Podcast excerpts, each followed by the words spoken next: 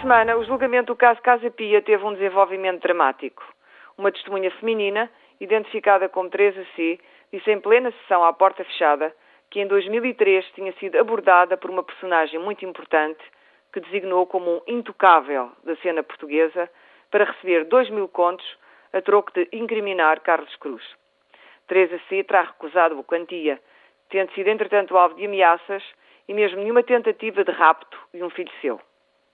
Deixando de lado a totalidade do depoimento, onde terá afirmado também ter reconhecido o réu Carlos Cruz numas fotografias em casa do embaixador Jorge Rito, havendo sobre este reconhecimento interpretações diferentes por parte de quem esteve presente dentro da sala, valorizando ou desvalorizando, o que importa reter aqui é o estatuto de intocabilidade da misteriosa personagem.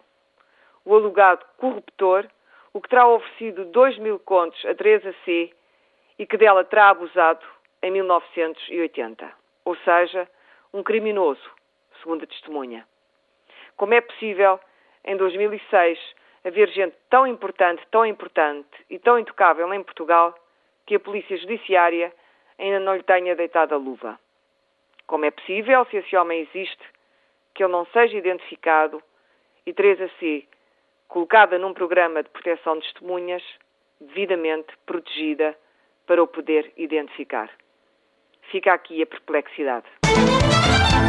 Neste caso, Casa Pia, temos ouvido falar sempre das vítimas do sexo masculino, os rapazes e crianças do sexo masculino, vítimas dos pedófilos e das redes pedófilas.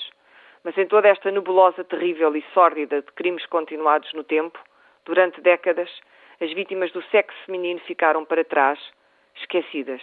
Raramente ouvimos falar delas, as meninas e crianças abusadas por adultos, vítimas que têm hoje como 3 a C uma idade maior. O depoimento desta testemunha, uma mulher, teve o mérito de lançar a luz sobre este esquecimento do género, tão típico do país em que vivemos e onde os crimes contra mulheres são sempre considerados crimes menores.